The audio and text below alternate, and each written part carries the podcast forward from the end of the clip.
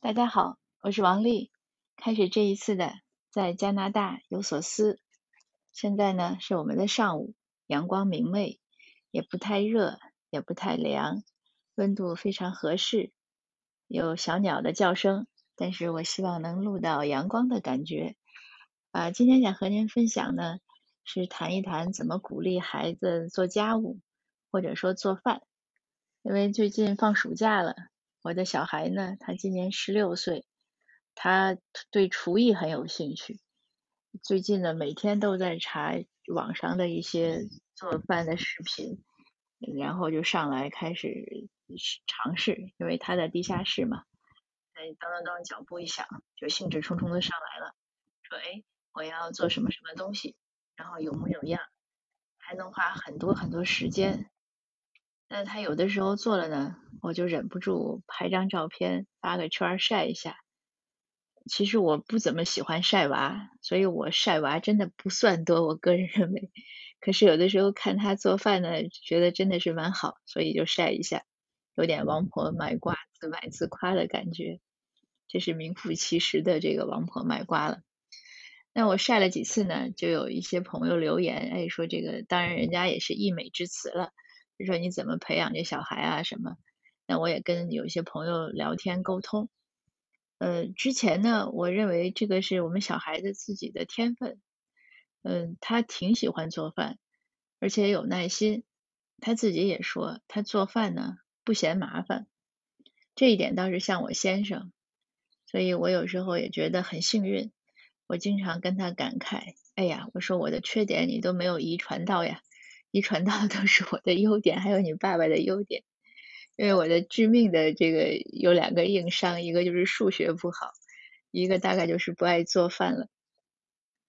嗯，其实我也是很小就应该上初中开始就帮家人做饭，因为那个时候爸爸妈妈都上班嘛，双职工。那假期啊或者放学回来早呀，我就做。那做的好吃不好吃呢？肯定是不好吃。那个时候倒也没觉得做饭有多麻烦，但是做的也简单。可是成年之后呢，不知道为什么就 越来越不喜欢做饭。我如果自己独居的时候，因为这样的机会非常少，但是我有几次是复习考试，春节一个人在北京过的时候，我就会煮面条，放点青菜，然后打个荷包蛋，就算了，就加点酱油，我也可以吃一顿饭，觉得还不错。而且能坚持吃一个星期，所以这个不爱做饭也是有不爱做饭的资本，就是能凑合。但是我的小孩很好，他就很喜欢做饭，而且能享受美食。有时候餐桌上他和他爸聊天，说：“哎，今天这个菜什么哪个调料多了还是少了？”我听的都是云里雾里。很长时间以来，我在餐桌上已经不敢轻易开口讲话了。一个是他们聊烹饪的时候。我完全都是外行，还有就是我小孩喜欢跟我先生聊一些呃中国古代文史的问题，呃历史啊文学，那我也不敢轻易开口，因为他们说的我也觉得很多都是不清楚的。呃不管怎么说吧，就是我对我孩子这个还是很满意的。那说到他做饭呢，我总结起来觉得，如果一定有我的所谓的贡献或者支持呢？呃，大概也还是有几点。首先是不唠叨。以前我也挺唠叨，当然现在有时候可能也唠叨，但我自己觉得还还算好。我记得那个时候小孩三四年级的时候，有一次过圣诞前，我们一起装圣诞树。装圣诞树那年正好爸爸妈妈在，然后我妈也跟着我们一起装。我没觉得我唠叨，但是我肯定是。很能说，就是孩子做什么我都觉得不对呀，或者呃做什么更怎么做更合适，然后可能弄了十几分钟，我小孩倒没说什么，我妈 烦了，我妈说哪有你这样的，孩子做点事儿你老不停的说，就是你让他做就好了，你老说他他就该不该做了，这那个我妈这一次话呢提醒了我，那以后我就开始注意，但是我也写过一些文章一些故事。就是尽量克制自己的唠叨，就是那种纠正别人的冲动，不要总觉得自己是个锤子，孩子或者别人是个钉子，看别人怎么做都不好。其实现实生活中是绝大多数问题都是无所谓的，即使有所谓，那也是他人的选择，我们真的是没有什么资格，呃，去纠正，除非特别大的，你觉得像孩子，因为父母对孩子是有责任的，除非特别大的这种，你觉得是一些道德啊、一些准则的问题，你去说，当然一些行为规范也应该去讲，但是至于你说他这个东西放在这儿和放在那儿，或者有一些先后啊什么，如果不是原则性的，就不一定一。就是不一定一定要按照我们的心意去做，这个我也时常提醒自己。而且尤其是有时候孩子做事儿，他确实是因为没有这个章法嘛，他做的就很乱，搞得厨房一团糟。那那个时候呢，那尤其要压住火。所以第一是不唠叨，第二呢，我觉得就是支持他，让他敢于尝试，因为他有的时候一定是现实和设想的有出入，一下子。搞砸了或者搞得有点失控的时候，那个时候如果家长去斥责他，他以后可能就不怎么敢尝试。但那个时候家长如果能给他一些及时的支持和帮助，呃，我觉得是更更有利的一个更好的、更健康、更向上的一种做法。就比如说昨天晚上吧，他昨天可能就惦记着要做核桃烙。那他昨天我先生出去买菜呢，爷俩就一块儿出去买了，因为他有一些原料他要买。那我也没管了。到下午吃完晚饭，我看他确实把糯米啊什么都泡上了，我也没管，我不知道他要干嘛。到晚上九点了，他从地下室上来开始做。那做呢，我他在厨房忙活，我们我和我先生各各写各的东西，各看各的书，谁也没理，没理就是没去管他。然后他可能。做很多这个煮呀、蒸呀，然后还有打碎啊这样的一些工作，然后到可能快十一点了，我本来是进厨房去烧水倒水，看他已经是整个 厨房已经应该说是一团糟了，到处都是他摆的东西，他自己呢也很疲惫，因为那个时候他已经做了一个半多一个一个超过一个半小时，他一直站在那儿，我看他也很累，他在弄那个红枣泥。我当时呢就跟他说了两个意思，我说你要我帮你做什么呢？他说那你然后他因为他还做糍粑什么，他说你帮我把那个锅翻一翻，我就翻了翻。他说你帮我拿个盘子什么什么的。然后第二呢，我我就说我说那你那个弄完了一会儿我收拾吧。嗯，他也没让我收拾倒是，他说谢谢妈妈。我说我还做什么？他说不用了，妈妈你睡觉去吧。那我就跟我先生交代了一声，我说你一会儿去厨房看看呢，要要。帮什么忙？但是别唠叨他。其实我先生一般也不怎么说他，但是有时候可能也是在他一些操作的呃特别不规范的时候啊，或者一些低级错误的时候忍不住说。但是要比我好很多。那我先生也就会意的点点头。后来到十一点多我又下楼的时候一看，已经做完了，然后爷俩一起把东西也都收拾完了，孩子也挺高兴，但是孩子也还很懂事，再三向我们致谢。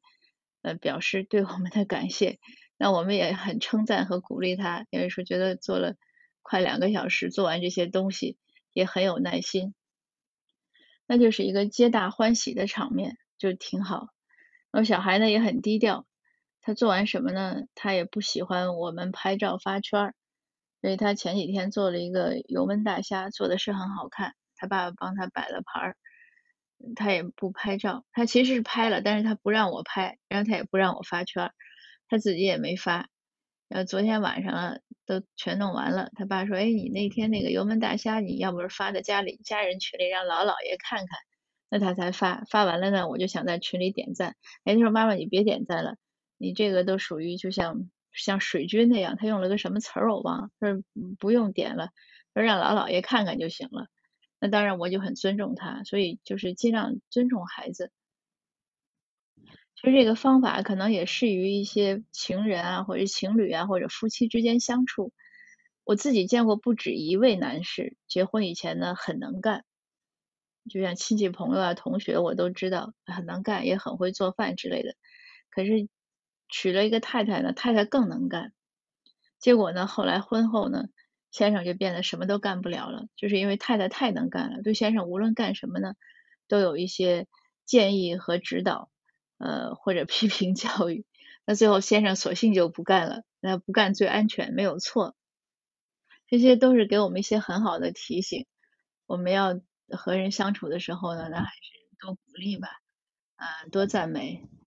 当然有错的时候呢，也是需要指出，但是有个度的问题，这个也是每个人的对每个人修行的一个考量。